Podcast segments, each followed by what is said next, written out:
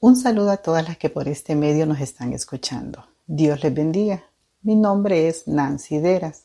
Hoy hablaremos acerca de las circunstancias. No sé cómo transcurrió tu día hoy. Quizá te levantaste para ir al trabajo y vaya sorpresa, no encuentras las llaves del carro. Mientras tratas de encontrarlas, empiezas a impacientarte. Debido a eso llegas tarde a tu trabajo y tu jefe, que precisamente no es el más amable que digamos, te llama la atención, te molestas, mas sin embargo comienzas a hacer tu trabajo, el cual no logras terminar.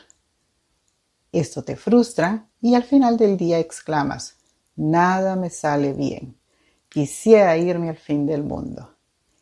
Déjame decirte que no eres la única. Creo que más de alguna entre nosotras hemos vivido circunstancias similares o peores. ¿Por qué vivimos de la forma en que estamos viviendo. Y me refiero a circunstancias en general. Sin duda todas sabemos que Dios creó un mundo perfecto, donde no existía dolor, engaño, angustia, desesperación. No existía esta pandemia que tenemos hoy en día. De hecho, nadie se enfermaba ni moría. Nadie se preocupaba por pagar la renta, las facturas, el automóvil. Y podría mencionarte mucho más. Pero ¿cuándo cambió todo esto? Cuando Eva escuchó a Satanás, el padre de toda mentira, no solo lo escuchó, también le creyó y actuó. Todo esto nos condujo al miedo, la vergüenza, culpabilidad, pobreza, enfermedades, crímenes, violencia y otras cosas que en estos días estamos viviendo. Inevitablemente hemos escuchado muchas mentiras. Creo que a más de alguna de nosotras el enemigo nos ha susurrado en alguna mentira, la cual te da vueltas, te vas a acostar y gira en tu cabeza y sigues pensando y pensando en lo mismo. Te despiertas y el día siguiente continúas pensando en lo mismo. Bueno, el problema no es que hayas escuchado esa mentira. El problema es cuando las creemos. Yo les invito a buscar la verdad en la Biblia, la palabra de Dios. A veces pensamos que si mis circunstancias fueran diferentes, yo sería diferente.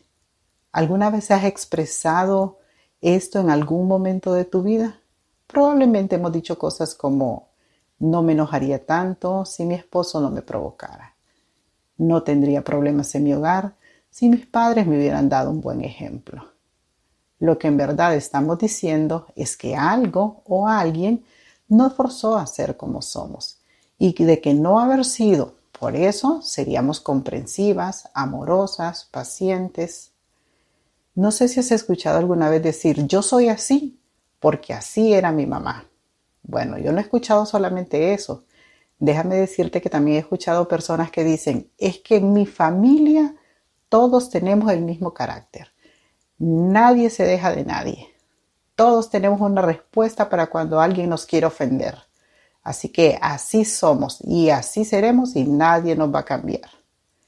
Pero si realmente creemos que somos el producto de nuestras circunstancias, entonces todos somos víctimas. Por lo tanto, no asumimos nuestra responsabilidad y eso es exactamente lo que el enemigo quiere que creamos. Buscamos una excusa o una justificación a nuestra situación. ¿Acaso Eva asumió su responsabilidad? ¿O lo hizo Adán? Desde luego que no. Desde el principio se buscó a quién culpar. Verdaderamente nuestras circunstancias no determinan lo que somos, pero sí revelan lo que en verdad somos. ¿Has escuchado el dicho que dice, somos lo que comemos? Bueno, ¿de qué estamos alimentando entonces nosotros nuestro corazón, nuestra alma, nuestro espíritu? Veamos lo que nos dice la palabra del Señor. En Lucas 6:45 nos dice, de la abundancia del corazón habla la boca. Y en Mateo 15:19 nos dice, porque del corazón salen los malos pensamientos, los homicidios, los adulterios, las fornicaciones, los hurtos, los falsos testimonios, las blasfemias. ¿Recuerdan que al principio les hablaba de cómo fue tu día hoy? Quizás no encontrabas las llaves porque estaba revelando que eres impaciente. Tal vez ah, tu jefe te llamó la atención solo para que tú revelaras que te molestas fácilmente y no terminaste tu trabajo para revelar que realmente te frustras cuando no terminan las cosas. Entonces hay circunstancias en la vida que están revelando lo que realmente nosotros somos o tenemos en nuestro corazón. A veces pensamos que el propósito de nuestras vidas es ser felices. Y no está mal de que lo pensemos. Mas sin embargo, a veces decimos, si tan solo estuviera soltera, si tan solo estuviera casada, o si tan solo tuviera más tiempo, si me hubiera graduado, si tuviera un mejor trabajo, si tuviera mis documentos. Ciertamente, si no nos conformamos con nuestras circunstancias actuales, tampoco lo estaremos con las futuras. Vamos a ver un ejemplo que tenemos de Pablo en Filipenses 4, 11 y 12. En Filipenses 4 está hablando acerca de las dádivas de los filipenses, pero veamos cuál es la contestación de Pablo en el versículo 11 y 12. Y dice de esta manera, no lo digo porque tenga escasez, pues he aprendido a contentarme cualquiera que sea mi situación. Sé vivir humildemente y sé tener abundancia. En todo y por todo estoy enseñado, así para estar saciado como para tener hambre, así como para tener abundancia como para padecer necesidad. Qué, qué gran ejemplo el que nos está dando Pablo aquí. Recuerda que aquí dice, cualquiera que sea mi situación, tenemos que tener el contentamiento. No sé si has escuchado tal vez a otras personas decir la situación en la que ellas se encuentran y cuando tú comparas tu situación con la de ellos, vienes y te das cuenta que tu situación no era tan grave como tú pensabas, que hay personas que están en peor situación que la de nosotros. Y por supuesto, yo no sé cuál es tu situación, pero déjame decirte que hay alguien que te ama y lo sabe, y que prometió que nunca te dejará ni te desamparará. Yo no te pido que te alegres, porque es muy difícil estar siempre con una sonrisa sabiendo que hemos perdido nuestro trabajo o saber que no, no sabemos qué va a deparar el futuro. Pero sí te pido que tengas ese gozo en tu corazón, el gozo de saber que el Señor está contigo en todo momento, ese fruto del Espíritu Santo que solo el Señor puede poner en nuestros corazones. Quizás alguna vez nos hemos preguntado, ¿por qué a mí? No es justo que yo sufra. Yo soy una mujer buena, yo voy a la iglesia, yo sirvo en la iglesia. Es más, ahora me conecto a todas las reuniones que están transmitiendo. Entonces no entiendo por qué a mí.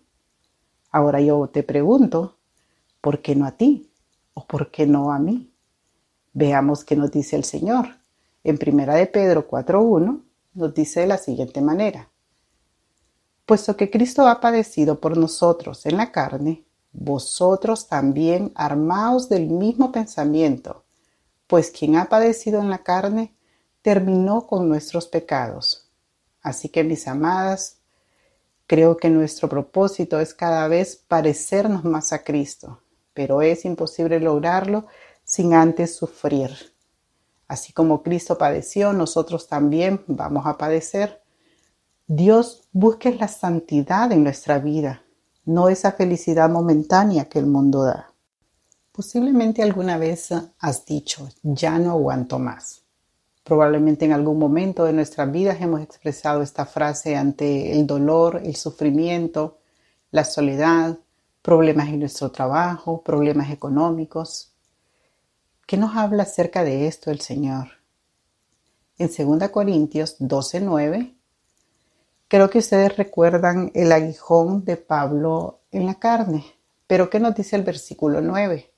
Y me ha dicho, bástate mi gracia, porque mi poder se perfecciona en la debilidad. Por tanto, de buena gana me gloriaré, más bien en mis debilidades, para que repose sobre mí el poder de Cristo. Entre más débiles somos, el Señor se glorifica en nosotros cuando ya vamos saliendo de todas estas circunstancias en las que nos encontramos. Esto es lo que nos da el ejemplo de Pablo para decirnos de esta forma. sea cual sea mi situación o mi circunstancia, debemos de creer en el Señor y que su gracia será suficiente en tu angustia, en tu desesperación, en medio de tu dolor, cualquiera que sea tu situación, su gracia es suficiente. Así como le dijo a Pablo, bástate mi gracia, asimismo nos dice a nosotras, bástate mi gracia. Es un privilegio haber recibido su gracia, ese don inmerecido. Tal vez hemos pensado que nuestras circunstancias nunca cambiarán, que esto durará para siempre. Muchas mujeres viven creyendo esta mentira. Quizá te hayas encontrado en una situación donde pasan meses, tal vez años, y tus circunstancias no cambian. Déjame contarte algo. Lloré por algún tiempo debido a mi circunstancia que estaba viviendo. Oraba, el Señor con toda seguridad sé que Él miraba mi sufrimiento y yo le pedía a Él que cambiara mis circunstancias, que yo sentía que ya no podía más. Y pasaron cinco años y no había una respuesta. Y seguí orando y seguía orando y llorando. No solamente oraba, también lloraba en medio de mi dolor. Y después pasaron diez años, mis circunstancias no cambiaban. O bueno, sí cambiaban, pero para peor. Después de un tiempo seguí orando y decía, Señor, no aguanto más, ya no puedo más. Ayúdame con esto, en mis fuerzas no puedo más. Y después, casi a los 16 años, el Señor contestó mi oración y mi circunstancia cambió. Y le doy gracias al Señor por ello.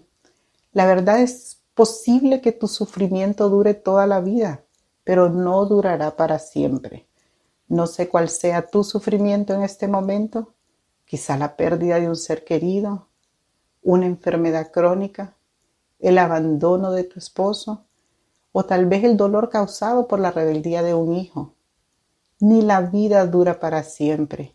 En cualquier momento el Señor nos llama a su presencia y todo habrá terminado. Créelo, pero no a mí, sino a Dios y a su palabra. A continuación leeremos algunos uh, versículos bíblicos. Si estás tomando nota, puedes escribirlos y luego buscarlos ahí en, en tu casa. Leeremos Segunda de Corintios 4, 16 al 18 y nos dice, Por tanto, no desmayamos, antes, aunque este nuestro hombre exterior se va desgastando, el interior no obstante se renueva de día en día porque esta breve tribulación momentánea produce en nosotros una cada vez más excelente y eterno peso de gloria, no mirando nosotros las cosas que se ven, sino las que no se ven, pues las cosas que se ven son temporales, pero las que no se ven son eternas. Y en Romanos 8:18 nos dice lo siguiente, pues tengo por cierto que las aflicciones del tiempo presente no son comparables con la gloria venidera, venidera perdón, que en nosotros ha de manifestarse. Recuerda que Dios es el principio y es el fin, y Él ya escribió nuestro final, el cual será con Él en la eternidad. Es la gloria venidera la que nos espera. Esto es algo momentáneo. Recuerda que nuestros tiempos no son los tiempos del Señor así que Él sabrá hasta cuándo. Pero lo más importante es dónde va a estar nuestra vida después de que todo esto pase, en la gloria de Dios, con Él. Sé que las circunstancias en las cuales todas nos identificamos en esta pandemia y nos preguntamos, después de esto, ¿qué? ¿Cómo nos levantamos? ¿Qué hago si me quedé sin trabajo? ¿Cómo empezar de nuevo? Así que no temas, dice la palabra de Dios, porque yo estoy contigo. No te angusties, porque yo soy tu Dios. Te fortaleceré y te ayudaré. Te sostendré con mi diestra victoriosa. Eso lo encontramos en Isaías 41:10. Y en Jeremías 29:11 encontrarás los planes que el Señor tiene para ti, que no son sino planes de bienestar y no de calamidad. Así que todo esto pasará ¿Qué nos dice Filipenses 4:19? Mi Dios pues suplirá todo lo que os falta conforme sus riquezas en gloria en Cristo Jesús. ¿Qué es lo que va a suplir el Señor? ¿Qué nos está diciendo aquí? Todo, mi Dios suplirá todo lo que os falte. Y en Hebreos 10:23 nos dice que nos mantengamos firmes en la esperanza porque fiel es el que hizo la promesa. Así que nuestro Dios es fiel y nos ha dado todas estas promesas.